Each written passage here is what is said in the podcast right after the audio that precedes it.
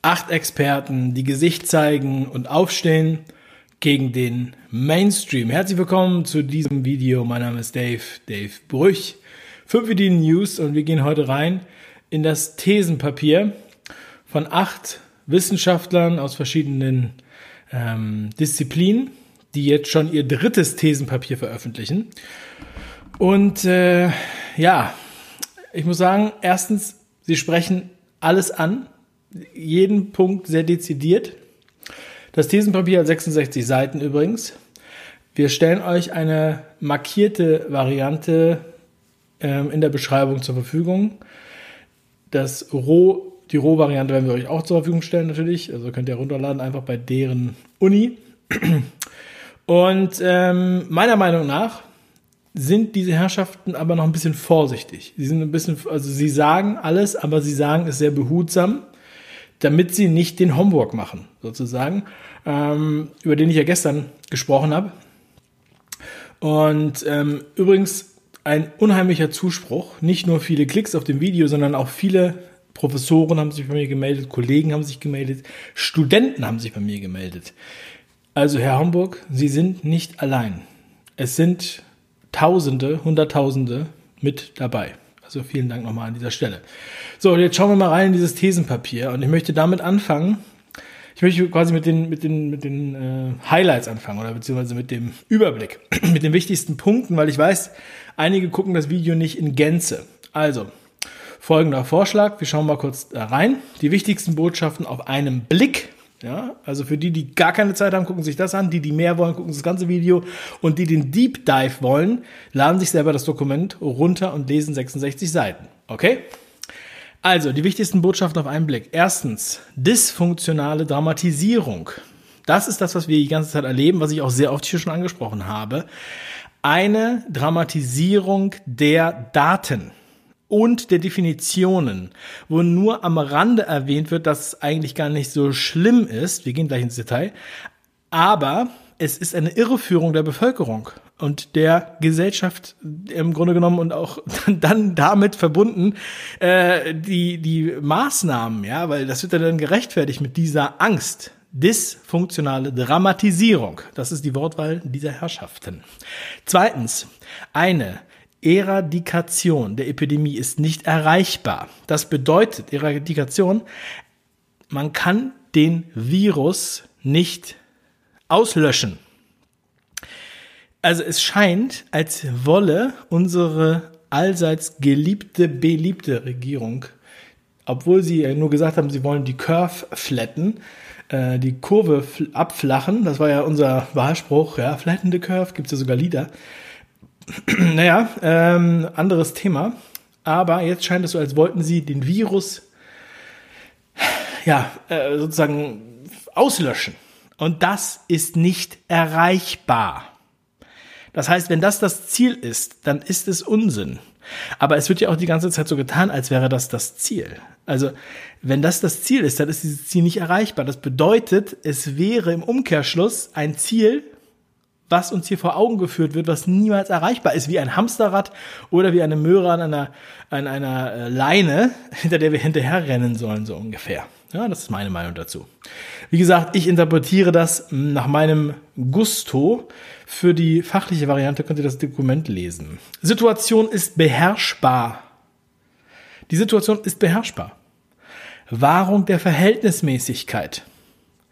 Also, das bedeutet, die meinen damit, passt auf, dass diese Maßnahmen, die wir hier ergreifen, nicht unverhältnismäßig sind oder werden. Und die allseits beliebte, von vielen heruntergeladene, von vielen wieder gelöschte Corona Tracing App wirft beunruhigende Fragen auf. Anonymität, Standortbestimmung, Freiwilligkeit, Verhaltensmodifikation, Wirksamkeit und Effizienz. Das sind einige Punkte. Die wichtigsten für mich erstmal die Freiwilligkeit, wir brauchen dafür ein Gesetz, dass diese Freiwilligkeit geregelt wird, weil sonst müsst ihr nämlich bei jedem Besuch von Theater und äh, Fußballstadion möglicherweise einfach diese App haben und den äh, Super Green äh, äh, Screen. Verhaltensmodifikation, denn es verändert ja unser aller Verhalten, dieser Kram. Dann ist natürlich die nächste Frage, und das ist eigentlich die allerwichtigste Frage, Wirksamkeit und Effizienz. So, das sind jetzt im Großen und Ganzen die wichtigsten Punkte. Ich verabschiede mich von allen, die keine weitere Zeit haben und für alle anderen gehen wir jetzt noch tiefer rein.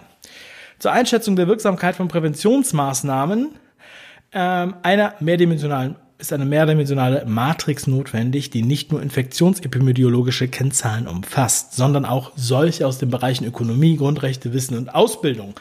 Bedeutet, bei allen Präventionsmaßnahmen, die wir hier ergreifen, wir machen das ja alles zum Schutz, aus gutem Grunde. Wir wollen nur das Allerbeste. Ja? Und wir quälen zum Teil Menschen, wir treiben Menschen in den Suizid und das machen wir bewusst mit äh, Bedacht. Ja, also die Verantwortlichen. Aber sie sollen bitte auch Bereiche Ökonomie, Grundrecht und Wissen und Ausbildung mit einbeziehen. Dann, upsala, die epidemiologische Situation hat sich insofern beruhigt, eine zweite Welle droht derzeit nicht. Okay? Können wir nochmal, hier haben wir es nochmal. Also ich habe ja ein Video auch schon dazu gemacht, wo der Spiegel behauptet, es wäre schon die zweite Welle da, wo aber auch viele andere genannt werden, die dem widersprechen. Und ich muss immer wieder sagen, alle Ärzte, praktisch praktizierende Ärzte sagen, es gab auch noch nie eine zweite Welle. Es gab noch nie eine zweite Welle. Es sei denn, man definiert das irgendwie anders. Ja, da kommen wir aber gleich nochmal zu. Epidemisch stellen kein rein biologisch-medizinisches Problem, äh, Epidemien, sage ich, habe ich mich gerade versprochen, glaube ich. Epidemien stellen kein rein biologisch-medizinisches Problem dar. Es ist nicht nur biologisch-medizinisch, sondern ebenso auch gesellschaftlich beziehungsweise ein soziales Phänomen. Wir haben das auch angesprochen im Schweden-Video wo auch ein Arzt lebend in Schweden gesagt hat, er freut sich, dass hier auch die sozialen Aspekte mit einbezogen werden. Und das heißt in dem Fall, äh, dass wir halt natürlich auch alle weiter leben wollen. Die soziale Situation von Kindern und Frauen unter den Bedingungen der Krise und des Lockdowns macht deutlich, wie entscheidend es ist, nicht nur medizinische bzw. epidemiologische Kriterien zu beobachten, zum Beispiel die Zahl von Neuinfektionen, was wir ja jeden Tag bekommen, sondern auch andere Aspekte wie die soziale Situation der Steuerung mit heranzuziehen. Wie gesagt, es ist alles noch sehr, sehr leicht formuliert, aber jeder, auch ähm, mein Appell wäre auch sozusagen auch jedem Juristen dieses Themen, äh, Thesenpapier hier in die Hand zu geben, weil man hier eine fundierte Ausarbeitung hat und eine Meinung von ja, sehr vielen Kompetenzen, auf die man sich beziehen kann. Vielleicht vor Gericht. Oder um ja, etwas in Bewegung zu setzen. Ja? Und das sind jetzt keine her hergelaufenen Doktoren, wie manche Leute das mal genannt haben. Ähm, würde ich das nicht so einschätzen? Ähm, aber die Arroganz der Größe, die kann man natürlich nicht einfach so abschalten. Outcome-relevante Endpunkte. Erkrankungsrate, Mortalität sollten Surrogatmerkmalen wie zum Beispiel Viruslast vorgezogen werden. Viruslast, das ist die Arbeit von Drosten, C to the D, ähm, der super äh, Star-Virologe. Das ist eine interessante Anspielung hier. Und ähm, bitte Erkrankungsrate und Mortalität. Ja? Also nochmal, die, die Zahlen sind schier lächerlich im Vergleich zu allem anderen. Auch die weltweiten Zahlen. Die sind nur beeindruckend für Leute, die keine Ahnung haben, in welcher Relation diese Zahlen sind. Das wird hier nochmal angesprochen. Ja, es wird gesagt, oh, wir haben 500.000 Tote weltweit. 500.000 Tote an diesem, an dieser besonderen Krankheit. Ja, Johns Hopkins Universität, habe ich, glaube ich, diese Woche schon erzählt. Übrigens, es sterben 25.000 Menschen am Tag auf der Welt an Krebs. Ja, wenn wir das jetzt mal hochrechnen, dann haben wir nach 10 Tagen 250.000 an Krebs und nach 20 Tagen haben wir 500.000. Das sind nur die Leute, die an Krebs sterben in 20 Tagen. Nur also als kleine Hausnummer dabei. Unter den veränderten Bedingungen zur Erkenntnis, Erfahrung und spezifischer Präventionsstrategie werden generelle Isolation, Sperren in stationären, stationären Gesundheits- und Pflegeeinrichtungen als gravierende Grundrechtseinschränkungen grundsätzlich unverhältnismäßig. Das ist These 14. Es werden übrigens ganz viele Thesen natürlich aufgeführt hier. So wie bei Martin Luther. Nur, dass sie es halt nicht an die Tür vom RKI genagelt haben, sondern ich das jetzt hier für euch in die Köpfe nagel. Ja, also dazu kommen wir übrigens später noch. Ich habe da eine extra Folie ganz am Ende zu diesem Bereich, weil mir das auch sehr, sehr am Herzen liegt, weil wir wollen ja hier, ursprünglich war das ja mal die Idee, dass wir die alten Leute ähm, retten. Ja. Allerdings ist es unbedingt notwendig, diese Einführung gesetzlich abzusichern. Ah, gut, äh, Entschuldigung, da fehlt Corona Tracing App. Das ist die Corona Warn App, unsere Corona Warn App. So. Grundsätzlich gutes Thema, sagen sie. Aber unbedingt notwendig, diese Einführung gesetzlich abzusichern, um missbräuchliche Verwendung zum Beispiel im privaten Geschäftsverkehr auszuschließen und datenschutzrechtliche Bedenken Ausweitungen und Begleitnutzung zu verhindern. Begleitnutzungen, das ist das, was ich meinte mit dem Fußball und so. Die Organisation der Prozesse im Umfeld dieser App ist verbesserungsfähig. Bedeutet, man fragt sich, warum wurde eigentlich dieses Gesetz noch nicht gemacht, wo die doch sonst so schnell und so gerne Gesetze machen? Da haben sie das weggelassen. Ein Schelm, wer Böses dabei denkt. Nicht, dass nachher dann irgendwie die Theater oder Fußballstadien oder was auch immer, you name it, auf die Idee kommen, dass man nur noch mit dieser App reinkommt. Weil dann wäre sie nicht mehr freiwillig. Weil freiwillig ist sie nur so lange, wir keinen Nachteil dadurch haben. Okay? Dann wäre das eine Lüge. Und wenn sie dann sagen, oh, das haben wir aber nicht gewusst und das konnten wir nicht wissen und wir hatten ja dieses Gesetz nicht gemacht, oh Gott, wie waren, wie waren wir blöde? Ja, spätestens jetzt können sie es nicht mehr sagen, auch wenn es schon 273 Mal gesagt wurde vorher.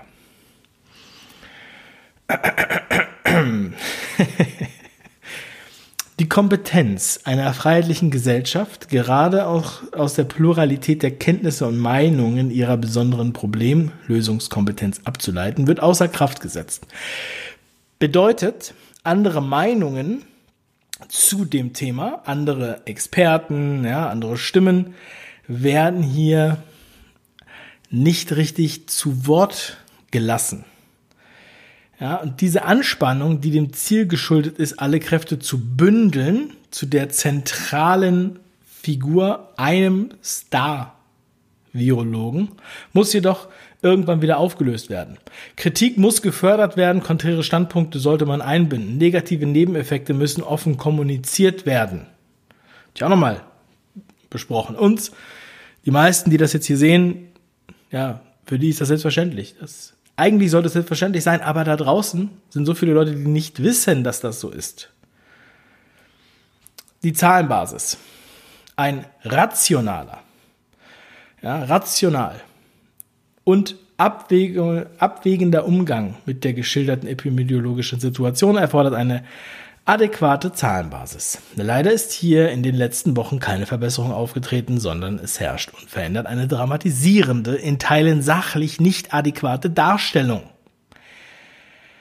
Die sind nicht rational, wir haben keine adäquate Zahlenbasis, sachlich nicht adäquate Darstellung. Das heißt, wir haben, das ist diese Dramatisierung. Weiterhin wird vom Robert Koch Institut, wir kürzen das mal mit RKI ab, nicht zwischen Infizierten und Erkrankten unterschieden ein, ja, weil es einfach zu wenig Erkrankte gibt. Das sind einfach nicht dramatische Zahlen. Man muss viele Infizierte haben. Ein Vorgehen, das bei einer Infektion mit einem hohen Anteil asymptomatisch infizierter Leute, die infiziert sind ohne Symptome, heißt das, und einer großen Bedeutung einer asymptomatischen Übertragung, obwohl das ja jetzt von der WHO sogar ausgeschlossen wurde, weil es gar keine, wurde ja in, das Video ging rum, äh, dass asymptomatische Übertragungen eigentlich keine Rolle spielen. So, aber hier bei diesem Papier noch äh, mit dabei. Also, äh, gehüpft wie gesprungen. Natürlich ist es dann noch schlimmer, wenn es gar keine Rolle spielt. Aber wir haben hier immer das alte Lied, Infizierte und Erkrankte. Es wird immer von diesen Infizierten gesprochen, aber es erkranken ja kaum Leute von den Infizierten.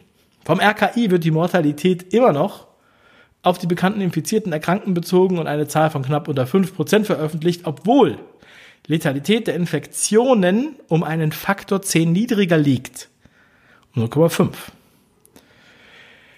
Also Das steht alles da drin. Die haben das alles gesagt. Es kann keiner mehr sagen, wir haben es euch nicht gesagt, wir haben es nicht gewusst. Ganz abgesehen, und das ist jetzt auch ähm, unter dem aktuellen, ja, unter der aktuellen Berichterstattung seit einer Woche nochmal auch extrem wichtig. Ganz abgesehen davon ist es äh, in der oben erläuterten epidemiologischen Situation nicht sinnvoll, Herdausbrüche und sporadische Fälle in einen Topf zu werfen. Bedeutet, in einer Region kann die Ausbreitung unter Kontrolle sein. Durch einen Ausbruch, zum Beispiel in einem Pflegeheim, einem Wohnkomplex oder zum Beispiel in einem Fleischereibetrieb, wird die Zahl der Infektionen plötzlich drastisch erhöht. Dies hat aber nichts mit der Ausbreitung in der allgemeinen Bevölkerung abseits des Herdes zu tun. Okay? Und das ist ja auch das, was wir sehen. Die ganze Landkarte ist quasi weiß und dann haben wir nur noch Gütersloh gehabt. Das habe ich jetzt, als ich in Hamburg war, und das Video gemacht habe über die Masken und immer wieder. Dann gab es noch irgendwo einen anderen Hotspot angeblich. Also wenn irgendwo ein Mensch infiziert ist, wird, wird die Region schon zum Hotspot erklärt. Ich muss sagen, es fällt mir wirklich schwer, jetzt noch äh, sachlich zu bleiben. Ja. Ah. Dies ist zwar in der Konferenz von Bundeskanzlerin und äh, Ministerpräsidenten und Innen vom 30.04.2020 auch so angedeutet worden, wird aber, wird nicht aber, wird in der öffentlichen Diskussion oft nicht beachtet. Ja, und das ist ja das Thema, die öffentliche Diskussion. Die öffentliche Meinung und die Mehrheit der Wähler, die müssen das verstehen. So, jetzt versuchen wir mal diesen erstmal viel krass erschlagenen Text hier ähm, mal durchzu, durchzugehen. Da geht's um die Corona Tracing App, äh, Einführung der Tracing App oder Einschränkung der Bürgerrechte zu. Be Ach so, äh, jetzt tut mir leid. Ähm, diese Zahlen werden in der Kommunikation der Bundesregierung im öffentlichen Diskurs, gerade auch in einigen Medien, immer noch dazu genutzt, Maßnahmen, ja, weil also die dramatisierten Zahlen, ja, äh, werden genutzt, um Maßnahmen wie die Einführung dieser App oder die Einschränkung der Bürgerrechte zu begründen. Zu befürchten ist leider, dass diese ungenügende Zahlenbasis, die ja anscheinend überdramatisiert wird, verwirrend ist, auch zur Ausrufung einer zweiten Welle verwendet werden könnte. Punkt. Die Ausbildung einer alternativen Position, dass nämlich die durch SARS-CoV-2 Covid-19 bedingten Krankheitslast durch ein leistungsfähiges Gesundheitssystem durchaus zu bewältigen sei. Also das Gesundheitssystem hier ist, wenn man nicht die ganze Zeit die Leute beschäftigt mit Formularen ausfüllen und die alle absperrt und nicht mehr dahin gehen lässt, wie es aktuell der Fall ist und die Leute mehr verängstigt, als das Vertrauen in das Gesundheitssystem zu fördern, dann ist es durchaus zu bewältigen. Eine baldige Beendigung der Pandemie, des Pandemiestatus durch Beschluss der, des Bundestages Beschluss des Bundestages. Nicht, wir brauchen den Impfstoff, sonst endet die Pandemie nicht, sondern die Pandemie endet, wenn ihr das beschließt. Und die Rückführung der Grundrechtseinschränkungen aufgrund der aktualisierten Einschätzung der Verhältnismäßigkeit zu diskutieren wäre, wird jedenfalls durch diese Dramatisierungstendenz nicht gefördert. Also zwischen den Zeilen sagen sie doch schon sehr konkrete Sachen. Ja. Also das müsste man den Verantwortlichen rechts und links um die Ohren hauen, meiner Meinung nach. Speziell geht dies auch für die äh, pietätvollen, für den pietätvollen Umgang mit den Verstorbenen.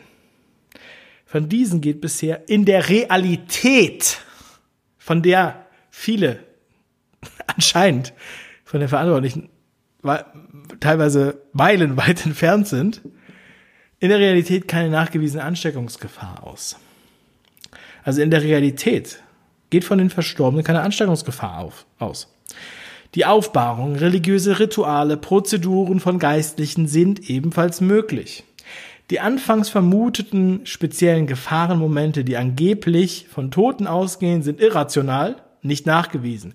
Angeblich von Toten ausgehen, sind irrational, nicht nachgewiesen. Zurück in die Realität bitte. Im Zusammenhang mit der Untersuchung der über 250 SARS-CoV-2 positiven verstorbenen und regelhaft durchgeführten Leichenöffnungen im Institut für Rechtsmedizin in Hamburg hat es keinerlei Infektionsübertragung gegeben. Ja, Punkt. Das hier hat das saarländische Verfassungsgericht gesagt. Und das wollte ich auch nochmal ähm, betonen. Die Ausübung eines Grundrechts ist nicht rechtfertigungsbedürftig. Also wenn wir ein Recht, ein Grundrecht ausführen, ausüben, ist das nicht rechtfertigungsbedürftig. Vielmehr bedarf seine Einschränkung der Rechtfertigung die zwischen der Tiefe des Eingriffs einerseits und dem Ausmaß der Wahrscheinlichkeit der drohenden Gefahr, zu deren Abwendung die Einschränkung erfolgt, nachvollziehbar abwägen muss. Bedeutet, bitte rechtfertigt diese Einschränkung mit der Wahrscheinlichkeit der drohenden Gefahr. Wir haben jetzt hier sehr viele Sachen angesprochen. Es ist, so, man könnte sagen, Unsinn.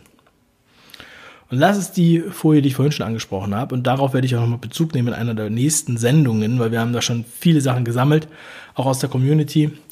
Besonders bei Langzeitpflege, Behinderungen oder im Prozess des Sterbens müssen alle, müssen alle erdenkbaren Anstrengungen unternommen werden, um Situationen und Maßnahmen zu verhindern, die die Würde des Menschen einschränken. Bitte. Und ihr wisst, warum ich mit dieser Folie hier enden wollte, vom textlichen Teil. Mir ist es wirklich wichtig und wir werden darauf nochmal zu sprechen kommen. Das hier sind die acht Experten.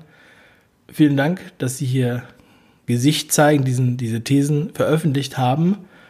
Und ähm, ich stehe gerne bereit mit allen, die auch hinter mir stehen und mir hier gearbeitet haben. Wir haben äh, einen äh, einen Professor, der mit uns gearbeitet hat. Meine Frau ist äh, sehr tief in diesem Thema. Ich hätte das alleine nicht hier beackert, muss man mal ganz ehrlich sagen. Und ohne diese Personen wäre das, ja, äh, würde das untergehen. Also bitte runterladen, teilen, damit darüber sprechen, das Video teilen. Wenn jemand ähm, was dazu sagen möchte, gerne in die Kommentare schreiben. Und vielen lieben Dank für die Aufmerksamkeit. Das markierte Dokument werden wir in die Beschreibung packen und natürlich auch bei Telegram. Also ihr werdet das dann noch finden. Das nächste Video ist bereits in Arbeit. Morgen ist Montag. Dann gibt es wieder eine Tagessau. Also, freut euch drauf. Euer Dave. Bleibt stark. Ciao.